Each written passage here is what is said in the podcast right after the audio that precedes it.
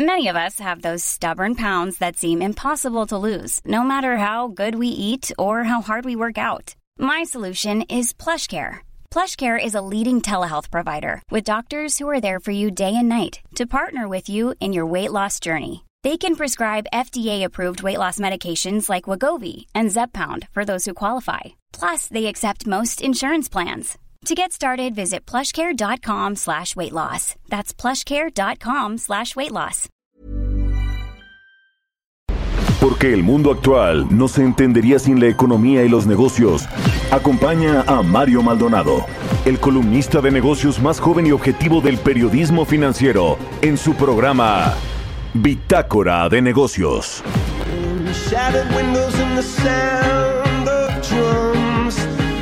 couldn't believe what I've become. Revolutionaries wait for my head on a silver plate, just a puppet on a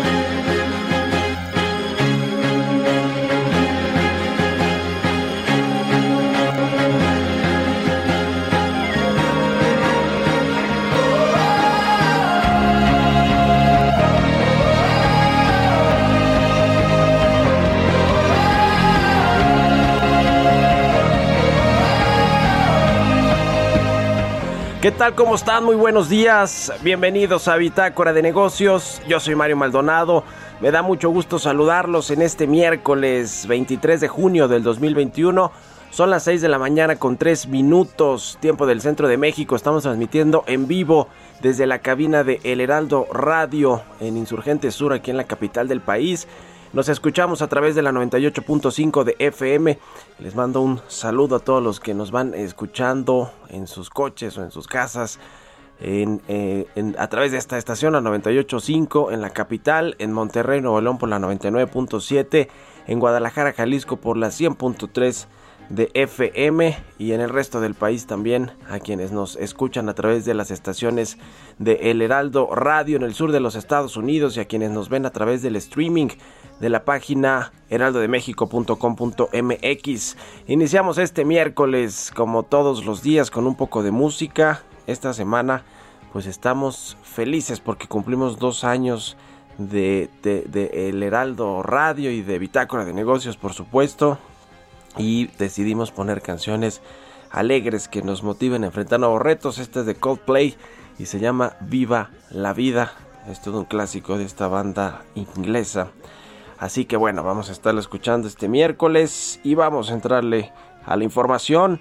Hablaremos con Roberto Aguilar los temas financieros más relevantes. Jerome Powell descarta una rápida alza de tasas y los mercados lo celebran.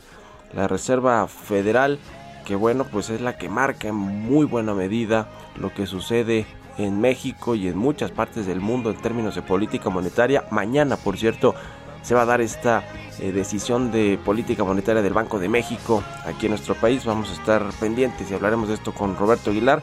También las tecnológicas están en la mira de las autoridades antimonopolio de los Estados Unidos y no habrá más inversión en el sector energético por el cambio de reglas, lo anticipa Moody's la calificadora. Platicaremos con Carlos Reyes, como todos los miércoles, analista económico, sobre la importancia de las más de 4 millones de pymes en la economía mexicana, que son pues eh, las que generan el empleo, las que generan la actividad económica, las que invierten mucho también en el país, las pequeñas y medianas empresas que bueno pues tampoco han sido eh, muy eh, beneficiadas con eh, pues estímulos fiscales económicos luego de la crisis del año pasado vamos a hablar de estas pequeñas y medianas empresas que son lo más relevante para la economía mexicana platicaremos también con Joel Virgen Rojano es analista económico del sector financiero, él está en Nueva York y es director de Out of the Box Economics. Vamos a hablar sobre las eh, mejoras en el, el Producto Interno Bruto de México. Sigue mejorando el pronóstico de crecimiento para este 2021.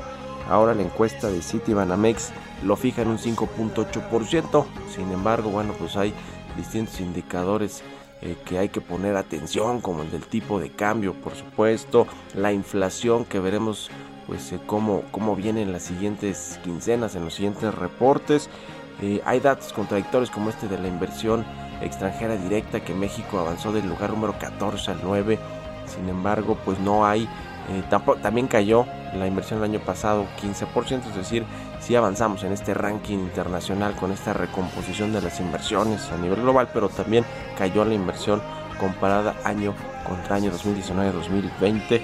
Y bueno, pues el valor de la construcción también que salió ayer y que Jonathan Heath dijo que era pues increíble que apenas creciera arribita del 1% en mayo. En fin, datos eh, contrastantes en la economía mexicana. Vamos a a entrarle al análisis de estos indicadores y también platicaremos con Marcos Salame, presidente y fundador del grupo Bosque Real, quienes están anunciando nuevas inversiones también para su mega desarrollo de Bosque Real. Vamos a hablar de todo esto. Así que quédense con nosotros. Ayer, por cierto, se reunió Carlos Slim con Claudia Sheinbaum para ver el tema de la línea 12 del metro. Hubo asamblea en el Consejo Coordinador Empresarial. Le voy a platicar yo de eso en mi editorial. Así que ya escuchó, se va a poner bueno, hay mucha información, quédense aquí con nosotros. Comenzamos ahora con el resumen de las noticias más importantes, lo tiene Jesús Espinosa.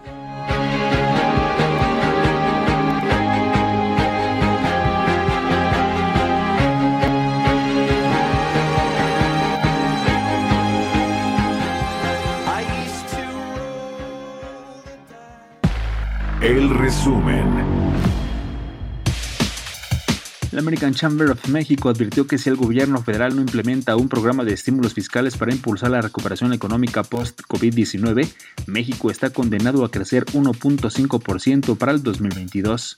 Félix Boni, director general de análisis de HR Ratings, comentó que la autoridad monetaria mantendría sin cambios la tasa de interés de referencia en lo que resta de este 2021. Estimó que cerraría en 4% la tasa objetivo y para 2022 no descarta la posibilidad de otro incremento muy ligero. De acuerdo con el reporte sobre riqueza global 2021 del Instituto de Investigación de Credit Suisse, la pandemia del COVID-19 eliminó en México a 10 millonarios. De los 274 individuos con al menos un millón de dólares en 2019, al cierre de 2020 había 264, por lo que el país ingresó en la lista de las 10 naciones con mayores pérdidas de millonarios. Moody's no descarta un aumento de la inversión privada en el sector eléctrico de México en los próximos tres años, luego de una serie de cambios al marco regulatorio en el sector que podrían afectar algunos contratos ya existentes. El CEO de Iberdrola Iberdrola México, Enrique Alba, señaló que la brecha social en el sector eléctrico, así como el costo de este servicio, reducirá conforme aumente el uso de energía renovable. Recalcó que el carbón fue el energético del siglo XIX, el petróleo del siglo XX y las energías renovables las del siglo XXI. Un reporte de la Conferencia de las Naciones Unidas sobre Comercio y Desarrollo arrojó que México fue el noveno país del mundo que recibió mayor cantidad de inversiones extranjeras durante 2020, con 29 mil millones de dólares, lo que representó una mejoría respecto al 14 lugar que se obtuvo en el ranking de 2019. Bitácora de negocios en El Heraldo Radio. El editorial.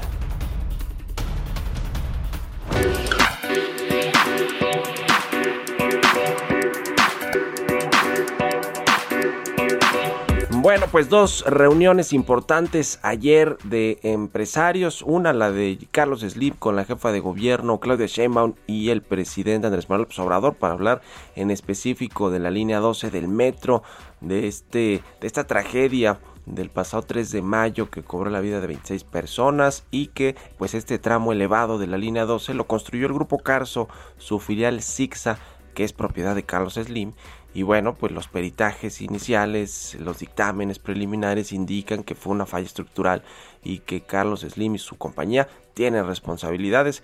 No sabemos bien a bien qué fue a pactar ahí Carlos Slim. Se dice que probablemente el, eh, pues, eh, la recuperación de esta línea 12, todos los trabajos que seguramente van a implicar muchas inversiones eh, en México, en, en este tramo para que se resuelva todo este asunto, se reconstruya la línea 2 el metro, por lo menos este tramo elevado. Me imagino que va por ahí el tema, no, no ve otra forma de eh, pues eh, solucionar estos problemas. No se van a ir directo contra Carlos Slim, no sabemos si contra los directivos de la empresa Sixa, pero bueno, esa fue una eh, reunión y la otra fue la del Consejo Coordinador Empresarial. Ayer hubo una asamblea para reelegir a Carlos Salazar, el presidente, por otro año, su tercer año consecutivo al frente de este organismo, que es la cúpula de cúpulas de la iniciativa privada. De ahí de esta descuelgan pues prácticamente todos los sectores importantes, los bancos, los seguros, las aseguradoras, los industriales, eh, las eh, eh, cámaras de comercio, de turismo, en fin, todos los sectores están representados en el CC. Pero hay algo interesante que no necesariamente se trató ayer, que fue una reunión más bien institucional para revisar pues el plan de trabajo 2021-2022 de esta agrupación de empresarios de la iniciativa privada. Pero lo que hay de fondo es que el CCE está, y, en particular Carlos Salazar trae esa agenda y fue el motivo de por qué lo religieron un año más, pues trae la agenda de empujar la participación ciudadana, pero en el próximo, la próxima votación para revocar el mandato Andrés Manuel López Obrador esta revocación de mandato que el propio presidente ha promovido y va a ser el 21 de marzo del 2022. Se va a llamar a la población a un referéndum para decidir si Andrés Manuel López Obrador se mantiene como presidente o, renuncia. No es tan fácil eh, conseguir todo este asunto de la votación de mandato. Tiene que haber una participación del 40% del padrón eh, del INE. Va a ser el INE el que va a llevar en teoría este proceso. Ya ve que el presidente quiere hacer una reforma al sistema electoral. Probablemente será un INE ya renovado. En fin, eh, todo eso tendrá que enfrentar todavía la revocación de mandato. Lo que sí tienen claro los empresarios es que van a impulsar esta revocación de mandato, es decir, que la misión del CCE, por lo menos encabezado por Carlos Salazar Lomelí, es buscar que democráticamente Andrés Manuel López Obrador pierda el poder en marzo del próximo año. Así como lo están escuchando, ¿qué opinan? Escríbanme en Twitter, arroba Mario Mal y a la cuenta arroba Heraldo de México. Economía y mercados. Roberto Aguilar, ¿cómo estás mi querido Robert? Buenos días, ¿qué nos tienes? Roberto Aguilar no llegó aquí a la cabina, pero lo tenemos en, eh, eh, en teléfono. ¿Cómo estás, Robert? ¿Me escuchas? Buenos días. ¿cómo estás? Muy buenos días. Aquí está, ahora sí, Robert.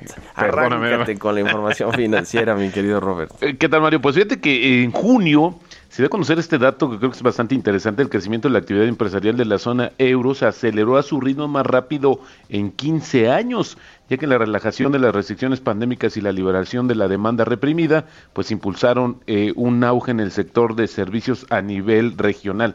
Pero lo más interesante y la nota del día de ayer, Mario, es que el presidente de la Reserva Federal, que tuvo una comparecencia justamente, Jerome Powell reafirmó la intención de fomentar una recuperación amplia e inclusiva del mercado laboral y de no subir las tasas con demasiada rapidez, basándose únicamente en las presiones inflacionarias. Es decir, que bueno, pues no subiremos las tasas en forma preventiva porque tememos, tenemos la posible aparición de la inflación. Esperaremos a tener pruebas de una inflación real o de otros desequilibrios. Esto lo dijo Jerome Powell. Y bueno, pues esto a celebrar los mercados hoy este, básicamente subiendo eh, todas las bolsas, pero fíjate que también ayer el Nasdaq cerró en su máximo histórico, impulsado por empresas como Amazon y Microsoft y además otras firmas tecnológicas, que por cierto, fíjate que el valor bursátil, el valor de capitalización de Microsoft superó por vez primera los 2 billones de dólares, Amazon obtuvo más de 5.600 millones de dólares en ventas totales por Internet en Estados Unidos en el primer día de su evento promocional, según el índice de economía digital de Adobe. Pero fíjate, mientras esto sucede, el presidente de Estados Unidos también ayer comentó que cree que es necesario tomar medidas para proteger la privacidad, generar más innovación y hacer frente a otros problemas creados por las grandes plataformas tecnológicas. Esto lo dijo justamente la Casa Blanca señalando su respaldo a una legislación relacionada con dichas firmas. Y es que de hecho hoy, Mario, el Comité Judicial de la Cámara de Representantes de Estados Unidos va a votar un paquete de seis proyectos de ley antimonopolio, incluidos dos que abordan el tema de grandes empresas como Amazon y Google, que crean una plataforma para otras empresas y luego compiten contra esos mismos negocios, e incluso una de estas, Mario, es, eh, estaría dictando la, pues, la obligación de que las empresas se separen. Así es que interesante lo que va a pasar y seguramente tendrá implicaciones en el mercado. Estaremos muy pendientes de este, en este sentido. Y fíjate que los precios del petróleo cayeron ligeramente después de que el Brent subió por encima de los 75 dólares por primera vez en más de dos años, luego de que trascendiera de que la OPEP Plus analiza aumentar la producción a partir de agosto. Esta decisión se va a conocer el primero de julio, luego de que los países miembros se reúnan. La mezcla mexicana, pues también respondió esta, eh, este ajuste y bajó ya a 68.86 dólares,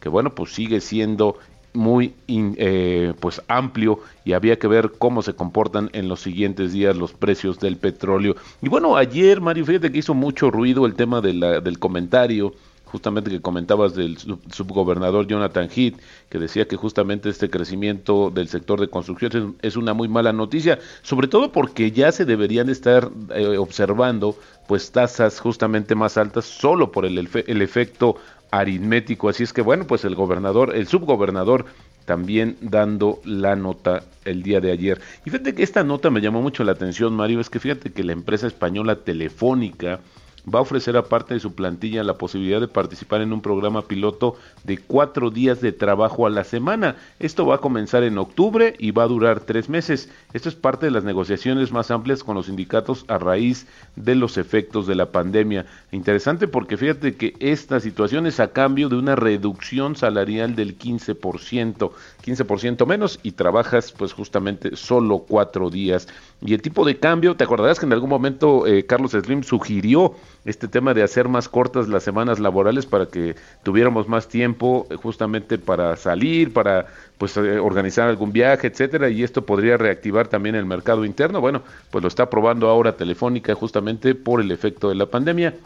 Y el tipo de cambio, Mario, fíjate que también a raíz de las declaraciones de Jerome Powell, pues le quitó presión al dólar en el mundo y esto se refleja justamente en nuestra moneda, está cotizando en 20.34 y disminuye justamente la depreciación mensual y también la anual. Y la frase del día de hoy, si me lo permites, Mario, un inversionista que dice que tiene todas las respuestas, ni siquiera entiende todas las preguntas. Esto lo dijo en su momento John Templeton. Así es que bueno, pues igual lo hemos dicho, no son consejos, no son palabras, yo creo que son experiencias de mercado e incluso algunas hasta de vida, Mario.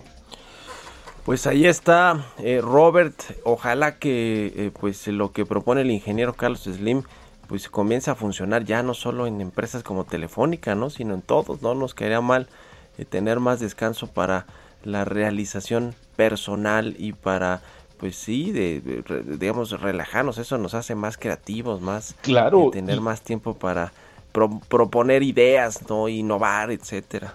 Y esto al final va a repercutir en algunos sectores que se van a ver más beneficiados justamente por estos días de asueto mayor. Pues ojalá, Mario, hay que hacer una campaña para promover esta cuestión. Para promoverla. Oye, Robert, el tipo de cambio ayer tuvo otra jornada, nos decías más... Eh, eh, mucho más tranquila, Mario, pues justamente por el tema de que ya eh, estas declaraciones de Jerome Powell que se esperaban, pues fue justamente una recuperación. Y fíjate que es interesante, Mario, porque al final, pues estamos sujetos, ya lo hemos visto y lo hemos comprobado, justamente al tema de lo que sucede eh, con el dólar, que esto es eh, al final lo que está marcando como los movimientos de nuestra moneda y también esto benefició pues justamente al resto de las monedas emergentes. Así es que, eh, bueno, pues también había que ver, ya se están ajustando algunas expectativas de cómo se moverá el tipo de cambio en los siguientes días, pero hoy la batuta la tiene la Reserva Federal, Mario. Pues ahí está, muchas gracias Robert. Nos vemos un ratito en la Nos Vemos un rato. Gracias. Roberto Aguilar, síganlo en Twitter, Roberto AH, son las 6 con 20 minutos. Mario Maldonado en Bitácora de Negocios. Y bueno, como todos los miércoles, ya está con nosotros Carlos Reyes, analista económico, a quien me da mucho saludar. ¿Cómo estás, querido Carlos? Buenos días. Estimado Mario, muy buenos días. Te mando un abrazo, un saludo a ti y a todo el auditorio. Oye, Mario, bueno, hoy, vamos a platicar sobre las micro, pequeñas y medianas empresas y lo que representa en la economía. ¿Y sabes por qué, Mario? Bueno, porque el próximo 27 de junio se celebra el Día de las Microempresas y las Pequeñas y Medianas Empresas. Este día, Mario, que por cierto se propuso para reconocer la importancia de este tipo de empresas en los objetivos tanto de desarrollo sostenible y la necesidad que tienen de entrarle a los créditos y al financiamiento. Esto nace a propuesta de Argentina, que con el apoyo de 54 estados miembros de la ONU, bueno, pues aprobó este Día Internacional de las Micro y Pequeñas Empresas. Ahora, ¿qué representa esto en la economía, Mario, aquí en nuestro país? Bueno, pues es la columna vertebral de la economía y se encuentran todos los agentes económicos de este tipo. Fíjate, eh, eh, fíjate Mario, que ayer la Coparmex de la Ciudad de México dijo tener contabilizada tan solo en la capital del país la pérdida de casi 77 mil pequeñas y medianas empresas en todos los sectores que equivalen al 20% de todas las unidades económicas que existían antes de la pandemia y representa alrededor de 210 mil empleos. De acuerdo con datos del INEGI, a nivel nacional existen cerca de 4.9 millones de MIPIMES, las cuales contribuyen con alrededor del 52% del Producto Interno Bruto y generan 70% del empleo formal.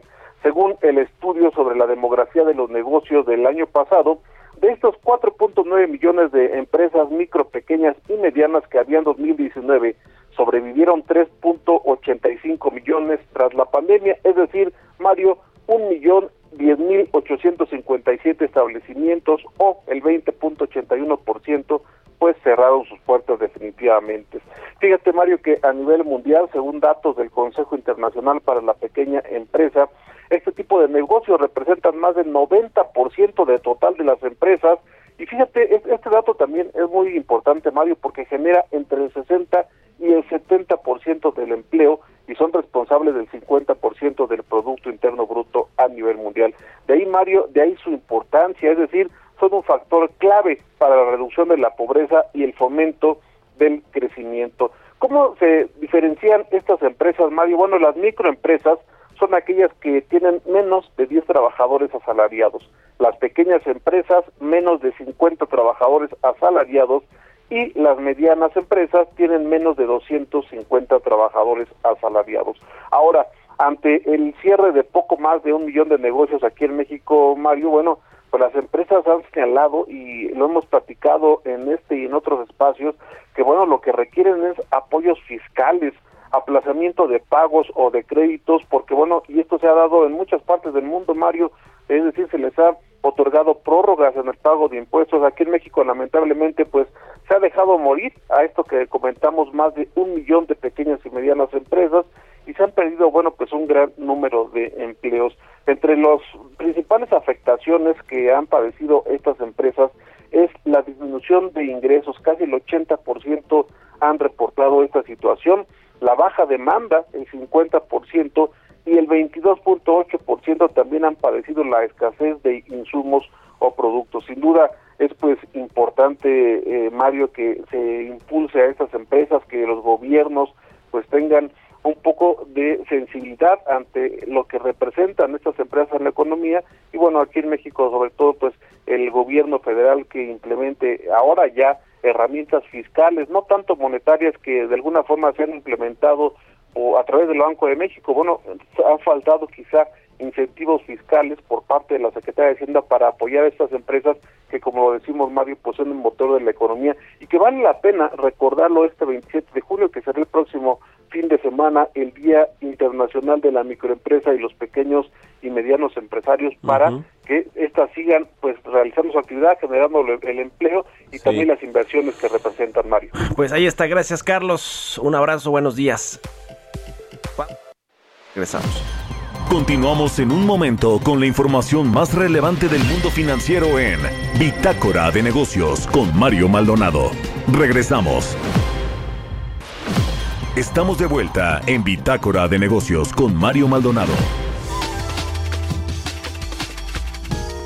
Bueno, pues vamos a platicar ahora y me da mucho gusto que nos tome la llamada Marcos Salamé. Él es presidente del Consejo de Administración de Grupo Bosque Real. Don Marcos, muy buenos días, qué gusto que esté aquí en el programa. Muchas gracias Mario, un saludo a ti y a todo tu auditorio. Muchísimas gracias por la entrevista, a tus órdenes. Pues Bosque Real, este desarrollo inmobiliario de oficinas que además va a tener ahora esta Universidad Panamericana eh, ahí a un lado. Platíquenos eh, primero para poner al auditorio en contexto lo que ha sido el crecimiento de Bosque Real desde su inicio hasta donde estamos ahora. Un breve recuento, don Marcos, por favor. Sí, Bosque Real se funda en el año 2000. nosotros entramos a, a comprar Bosque Real en el año 2010 principios del 2010 y a partir de ahí nos enfocamos fundamentalmente en que hubiera vivienda para diferentes tipos de vivienda, vivienda para clase media, vivienda para la clase alta y alrededor tenemos también vivienda de interés social, que es muy importante para los trabajadores que entran a trabajar a Bosque Real. Entonces, a partir de ahí nuestra visión fue eh, impulsar el desarrollo eh, con todo lo que teníamos y de conocimiento para poder llevarlo a donde hoy está. Hoy está considerado ya el desarrollo más importante de América Latina por su extensión. Estamos en el área metropolitana de la Ciudad de México con una extensión de 800 hectáreas. Entonces hay mucho futuro para Bosque Real y para las gentes que quieran vivir un desarrollo seguro. Hace unos días se hizo esta inauguración de The Club, es una fase importante todavía de construcción de, eh, y, de, y de inauguración de estos nuevos condominios. Cuéntenos de esta eh, expansión, el, el momento actual en el que está Bosque Real, y ya lo decía, pues además con la con la Universidad Panamericana que estará ya también eh, pues eh, funcionando en, en, esta zona, don Marcos. Bueno, lo que queremos hacer en Real es que haya una comunidad integrada completamente eh, con valores, o los valores son muy importantes para nosotros, para nuestras familias, nuestros hijos. Y lo que quisimos hacer en Bosque Real es, una, es, es un desarrollo autosustentable. Nosotros producimos nuestra energía eh, con gas natural. Eh, esto fue una autorización que sacaron los, los dueños anteriores en aquel entonces. Eh, aquí nos pasa una línea de gas natural, producimos la energía, eh, tenemos el agua suficiente y eh, un punto fundamental es la seguridad. Eh, tiene una seguridad, eh, estamos en incidencia cero en delitos, porque sí somos muy, muy eh, especiales en el cuidado de la seguridad. Tenemos un centro de control 4 donde tenemos camarizado todo el desarrollo y eso nos permite que la gente viva segura. ¿Cuántas familias viven actualmente en, en Bosque Real, eh, don Marcos? Y también háblenos un poco de la inversión. ¿Cuánto se le ha invertido a este desarrollo eh, inmobiliario que ya nos decía se ha consolidado como el más eh, importante y grande de Latinoamérica? Bueno, ahorita actualmente tenemos 4.000 familias viviendo, entre lo que desarrollamos nosotros y otros muchos desarrolladores importantes. Hay en construcción casi otras 4.000 viviendas. Eh, hoy Bosque Real tiene más de 35.000 habitantes. En año y medio calculamos tener 70.000 personas viviendo dentro de Bosque Real. Y eh, pues estamos, estamos contentos. El evento que realizamos era básicamente y fundamentalmente para que la gente se diera cuenta de que tenemos que regresar a la vida. La pandemia fue algo que azotó a todo el planeta, eh, fue muy fuerte y lo que queremos poner a la gente que hay futuro y que tenemos que trabajar. A veces se nos olvida que bajo cualquier forma de medición, México es uno de los 20 países más sobresalientes del mundo. Eh, tenemos que, que, estar conscientes que somos el segundo socio exportador de Estados Unidos, el cuarto exportador global de automóviles, el décimo productor mundial de alimentos y tenemos el sexto país con mayor atracción de turistas. Además, somos declarados por la UNESCO entre los cinco primeros lugares con tesoros de, que son patrimonio de la humanidad. Todo eso es México. México es muy fuerte y siempre México sale adelante y estamos seguros que vamos a salir adelante. Sobre este tema, precisamente, don Marcos, la crisis económica que generó el COVID-19 le pegó a todos los sectores. El sector inmobiliario no fue una, una excepción. Eh, ¿cómo, ¿Cómo sale todo el sector y, el mercado inmobiliario de la crisis? Y, y, lo comento para el auditorio, quienes están interesados en adquirir eh, una, una vivienda actualmente. ¿Cómo están los precios en el mercado? ¿Conviene o no? ¿Es buen momento para adquirir un, un bien inmueble? Mira, los bienes inmuebles, Marion, eh, durante todo el tiempo ha demostrado que el bien raíz pues mantiene sus precios y la plusvalía. Pues Real ha tenido una plusvalía muy importante en los últimos 10 años. Y no hay mejor lugar para invertir que en un bien raíz. Y, eh, Real ha demostrado la plusvalía que hemos tenido, repito, durante los últimos 10 años. Pero yo creo que nos tenemos que enfocar mucho más hacia adelante. ¿Qué queremos? ¿Qué queremos ver para los siguientes años? Tenemos que resaltar que los próximos 20 años serán decisivos porque vamos a tener una población eminentemente joven en México, que va a tener una alta capacidad creativa de trabajo y sobre todo de consumo. Entonces estamos nosotros preparando todo esto para poder recibir todos esos jóvenes que van a necesitar una casa. Entonces tenemos muchísimos desarrollos a la disposición de la gente que se pueda acercar para que vea que el mejor lugar para invertir hoy es Bosque Real, no porque sea eh, como un anuncio publicitario. Estamos rodeados de 3 millones y medio metros de áreas verdes tenemos más áreas verdes que el bosque Chapultepec, que nunca van a ser tocados. Son intocables esas áreas verdes. Entonces, eh, desde el oxígeno es diferente aquí en Bosque Real. Sobre esta fase eh, eh, de, de, de club, de, de, la construcción de Residence y de otros complejos, ¿qué nos puede eh, platicar en términos del equipamiento, de la tecnología, además de todos estos espacios eh, verdes que tiene eh, todo el desarrollo? ¿Cuáles son los, las características particulares de esta fase que recientemente se inauguró? Bueno, Residence es un, es un desarrollo de cuatro torres de 41 pisos cada una y tiene en medio algo que le llamamos el club o de club que le llamamos, donde tiene todas las amenidades para, para que se haga comunidad, sobre todo para los niños y para los jóvenes, porque de alguna manera eh, tenemos que enfocarnos en los niños y los jóvenes. Eh, ¿Qué viene para eh, Bosque Real? Eh, platicábamos un poquito antes de entrar al aire, don Marcos, sobre pues este eh, complejo desarrollo inmobiliario que, que data ya de, varios años atrás, pero que tiene para adelante, para crecer todavía y, y seguir consolidándose. ¿Cuáles son los planes más o menos de mediano plazo que se tienen para el desarrollo? Pues nosotros estamos creando un concepto que es vivir y trabajar en el mismo lugar. Entonces eh, sacamos los primeros edificios, dos edificios corporativos de oficinas diseñados por la firma italiana Pininfarina, donde eh, tenemos espacios en venta desde 30 metros cuadrados para que la gente que vive aquí pueda tener un espacio donde trabajar, evitar el tráfico, salir, contaminación y todo lo que lo que eso eh, nos lleva, no estar saliendo del lugar. Y asimismo algo importantísimo, tenemos la Universidad Panamericana, ellos compraron 40 hectáreas, va a ser el campus más grande después de Ciudad Universitaria. Ellos traen una inversión en sus diferentes etapas de casi 600 millones de dólares. Y ya están eh, listas las dos primeras facultades y la torre de rectoría. Entonces, sí es un orgullo tener aquí, porque sí nosotros pensamos seriamente que tenemos que tener igualdad en muchas cosas, pero sobre todo en salud y en educación. Uh -huh. En Bosque Real, desde su inicio, ¿cuánto se ha invertido más o menos, don Marcos, en todo este desarrollo? Bueno, los anteriores, cuando compraron los, los terrenos eh, en el año 97, 98, los anteriores dueños, eh, ellos invirtieron cerca de 450 millones de dólares, cerca de 500 millones de dólares para desarrollar. Nosotros entramos en el 2010 y nos hemos dedicado, pues obviamente, a poner el desarrollo donde hoy está. Y ha salido bien la apuesta quitando el COVID, que sí nos, nos pegó a todo el sector inmobiliario y a todos los sectores. Fue algo que pegó en todo el planeta, pero Bosque Real pues tiene mucha solidez y vamos a seguir empujando, Mario. Finalmente, don Marcos, ¿cuál es el, el, de los retos que se, que se visualizan más importantes ahora que estamos saliendo ya de la crisis?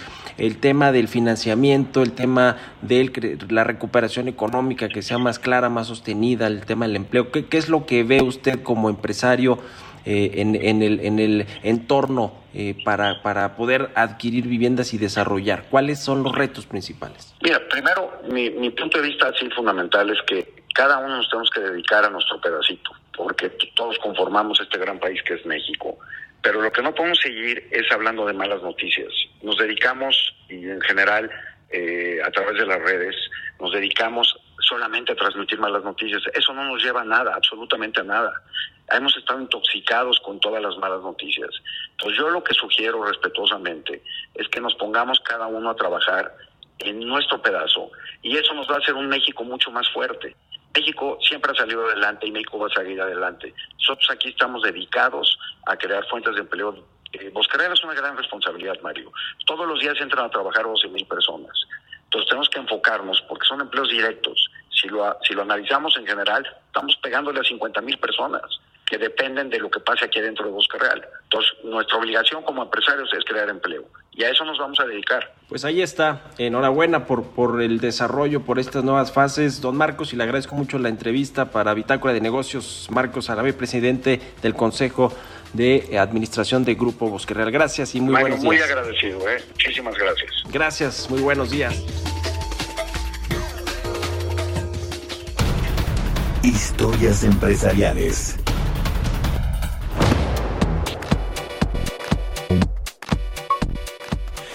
Y bueno, cambiando de tema sobre lo que sucede en el marco del TEMEC y el eh, asunto laboral en México, todo este eh, cambio de reglas, de normatividades para elegir a los representantes sindicales en México. Esta libertad sindical que en teoría pues ahora se tiene con la reforma eh, laboral y también pues con lo que pidieron nuestros socios comerciales Estados Unidos y Canadá que se implementara en México para poder aprobar el TEMEC. Bueno, en este marco la votación sindical de General Motors en México, se acuerda que tiene todo un asunto ahí en la planta de Silao, Guanajuato con el tema de las representaciones sindicales. Esta votación sindical de la automotriz de Estados Unidos va a realizarse antes de agosto el gobierno de Estados Unidos advirtió que si la votación no se celebra antes del 20 de ese mes, el contrato podría ser rescindido. Nos cuenta los detalles Giovanna Torres. Después de que el pasado 11 de mayo la Oficina Comercial de Estados Unidos solicitara al gobierno de nuestro país revisar una supuesta violación al proceso de legitimación del contrato colectivo de trabajo en la planta de General Motors en Silao, Guanajuato, el gobierno de México dio una prórroga para que la consulta se realice a más tardar el 20 de agosto. La Secretaría del Trabajo señaló que el objetivo final es que se den las condiciones de seguridad y accesibilidad para que las y los trabajadores voten de forma personal, libre, directa y secreta, sin coacción ni intimidación de ningún tipo. El gobierno de Estados Unidos recalcó que el contrato colectivo de los trabajadores de la planta automotriz se dará por terminado, conservando los beneficios de las y los trabajadores, prestaciones y condiciones de trabajo reconocidos en el mismo, en caso de que el sindicato incumpla en uno de los anexos del capítulo 23 del nuevo TEMEC y que es de suma importancia para la administración estadounidense, dicta que el gobierno de México debe garantizar a los trabajadores el derecho de participar en las negociaciones colectivas y elegir de manera libre al sindicato que deseen afiliarse y a los líderes de este. En un comunicado, General Motors señaló que haría todo lo posible para apoyar el proceso, incluida la cooperación con el gobierno mexicano y permitir que observadores independientes monitoreen la votación. Para Bitácora de Negocios, Giovanna Torres.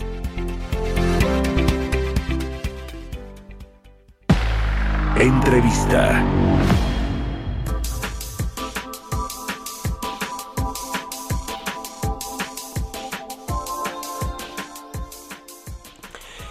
Bueno, vamos a platicar ahora con el doctor Joel Virgen Rojano. Él es analista económico del sector financiero, está en Nueva York y es director también del Out of eh, the Box Economics, a quien me da gusto saludar. ¿Cómo estás, eh, Joel? Buenos días.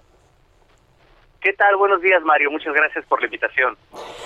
Pues varios temas que platicar en cuanto a la recuperación económica, al entorno macroeconómico de México. Primero el asunto de los eh, las proyecciones de crecimiento que han ido mejorando eh, considerablemente en los últimos meses.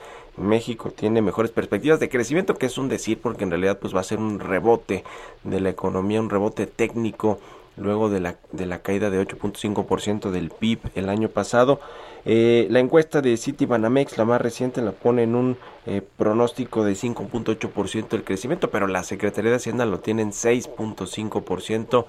¿Cómo ves eh, el tema de la recuperación económica con estas tasas de crecimiento? Bueno, la verdad yo lo veía tres puntos. tú has dicho uno de los principales.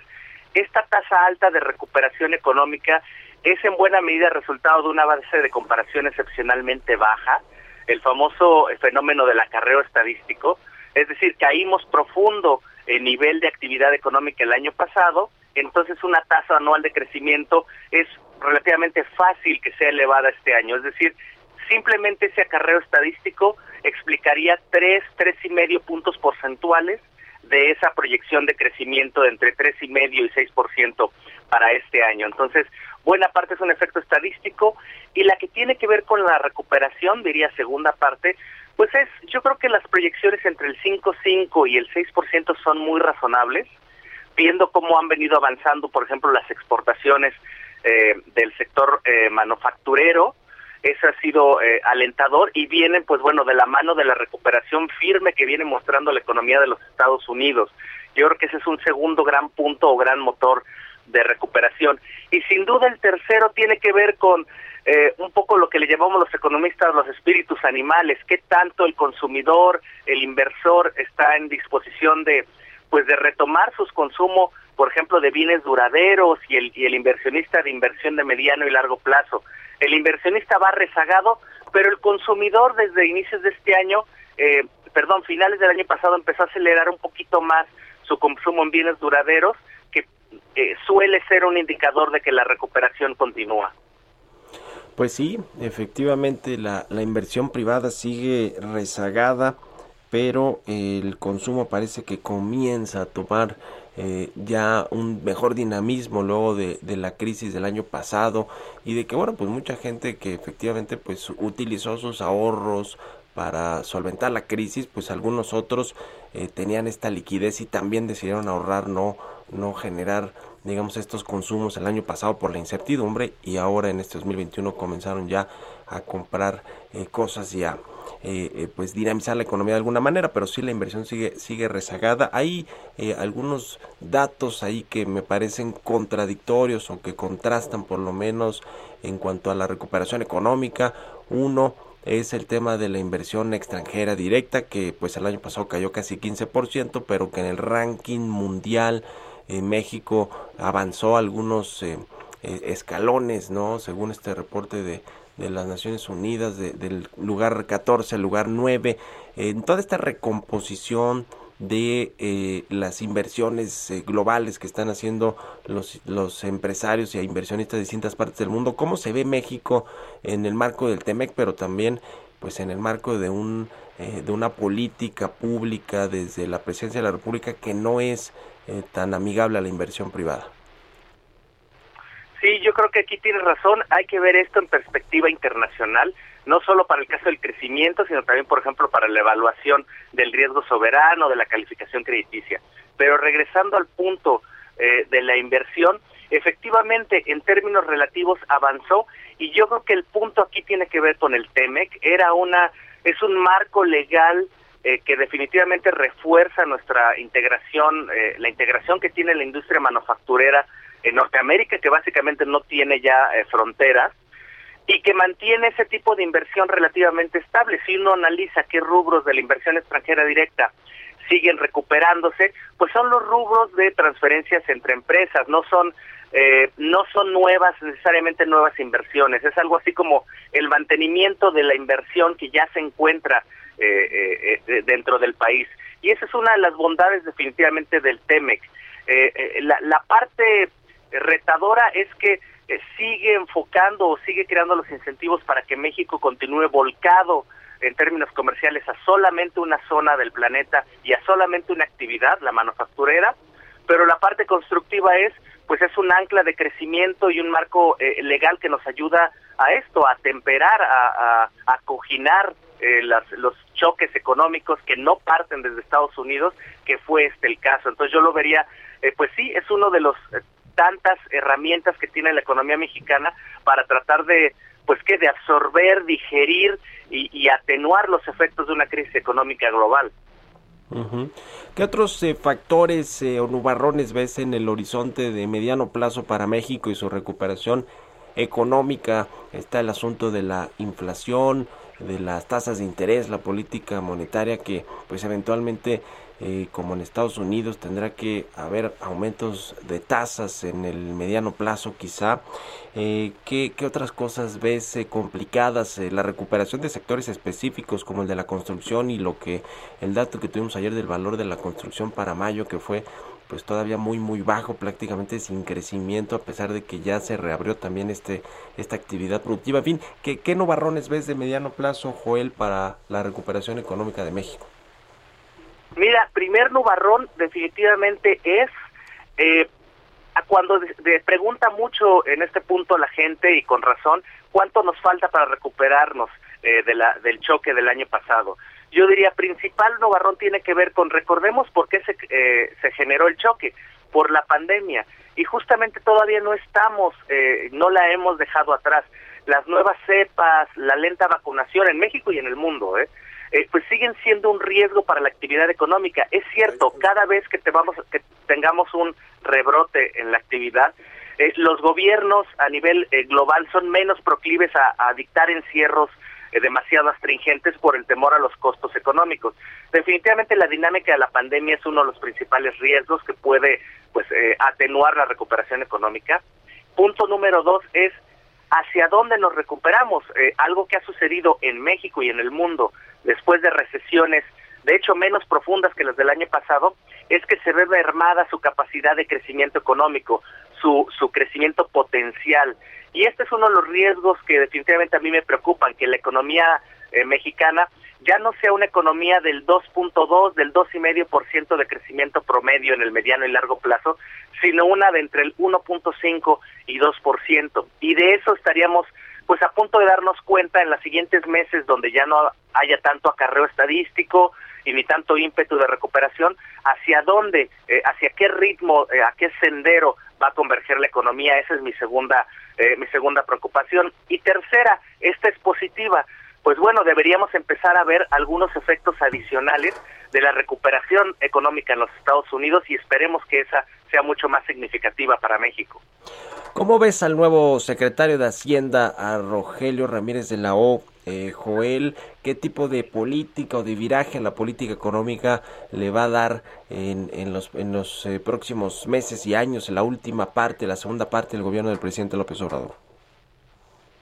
Bueno, la verdad es que eh, conocemos poco de, de, de, de eh, señor Ramírez de la O. Creo que para los mercados fue muy positivo que su nombre haya estado barajeado, pues ya más por más de una década cada vez que eh, teníamos eh, la, la, perspectiva de, de, esta cuarta transformación o con la llegada de esta cuarta transformación. Eso, lo positivo para los mercados es que fue alguien conocido, alguien que, que, que los mercados ya anticipaban. Eh, segundo, veo muy probable que sea un, un tema de continuidad, disciplina fiscal, superávits primarios, eh, tratar de controlar o no hacer crecer la, la, eh, la deuda. Eh, es un espíritu muy similar, el, el, espíritu de mantener, tratar de mantener las eh, cuentas fiscales astringentes. Creo que esto no debería modificarse. Y la verdad es que hay que reconocer que tanto en esta administración como en muchas otras, normalmente la política fiscal no es independiente o se lleva a cabo solamente desde Hacienda parte y sobre todo en esta administración con un ejecutivo que sigue acumulando pues el, el, la influencia que este ejecutivo hace, pues veo muy poco viraje en ese sentido y sobre todo poco margen de maniobra en mayores ajustes del, del gasto público. La verdad que la verdadera innovación en materia fiscal la veo en lo que nos vayan a presentar de reforma fiscal eh, eh, que transitará en la segunda mitad de este año y que tendrá que ser aprobada antes de que concluya. Ahí es donde viene, creo que yo, el, que podría ser un viraje, pero ellos mismos están un poco atados de manos. Si dicen que si ya no hay espacio para recortar el gasto, no se van a incrementar los impuestos, ni se van a crear nuevos y se quiere sacar todo de eficiencia eh, y, de, y de eliminación de algunos tratos fiscales o exenciones, pues veamos veamos este cuánto puede salir cuánto puede salir de esa reforma. Pues sí, ese es el otro gran eh, reto para la recuperación, sobre todo de la inversión privada, de la confianza de los inversionistas, de los empresarios y en buena medida también de los consumidores, porque va a tener con tener que ver con el empleo, también con eh, qué tanto los empresarios van a estar dispuestos a seguir invirtiendo en México, tanto los nacionales como los extranjeros, y seguir generando fuentes de empleo y, y, y trabajos bien remunerados. Ahí está el tema. Vamos a ver si solamente se van contra estos grandes contribuyentes y esa tasa efectiva de ISR que dice dice la jefa del SAT, Raquel Buenrostro, no se está pagando como debería pagarse y hay mucha ilusión y evasión fiscal. Ya lo estaremos viendo y lo platicamos. Mientras tanto, te agradezco mucho, Joel Virgen Rojano, director de Out of the Fox Economics, que nos hayas tomado la llamada aquí en Bitácora de Negocios y muy buenos días. Ahora, un placer, buenos días a todos. Hasta luego, gracias también a todos ustedes por habernos escuchado este miércoles aquí al inicio de la barra de El Heraldo Radio. Se quedan con Sergio Sarmiento y Lupita Juárez y nosotros nos vamos a la tele, al canal 10, El Heraldo Televisión. Nos escuchamos mañana, muy buenos días.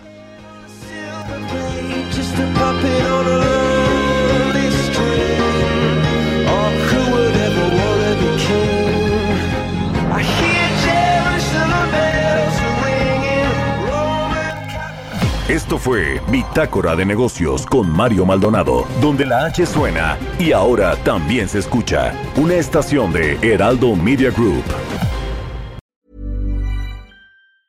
Planning for your next trip? Elevate your travel style with Quince. Quince has all the jet setting essentials you'll want for your next getaway, like European linen, premium luggage options, buttery soft Italian leather bags, and so much more. And is all priced at 50 to 80% less than similar brands. Plus, Quince only works with factories that use safe and ethical manufacturing practices. Pack your bags with high-quality essentials you'll be wearing for vacations to come with Quince. Go to quince.com/pack for free shipping and 365-day returns.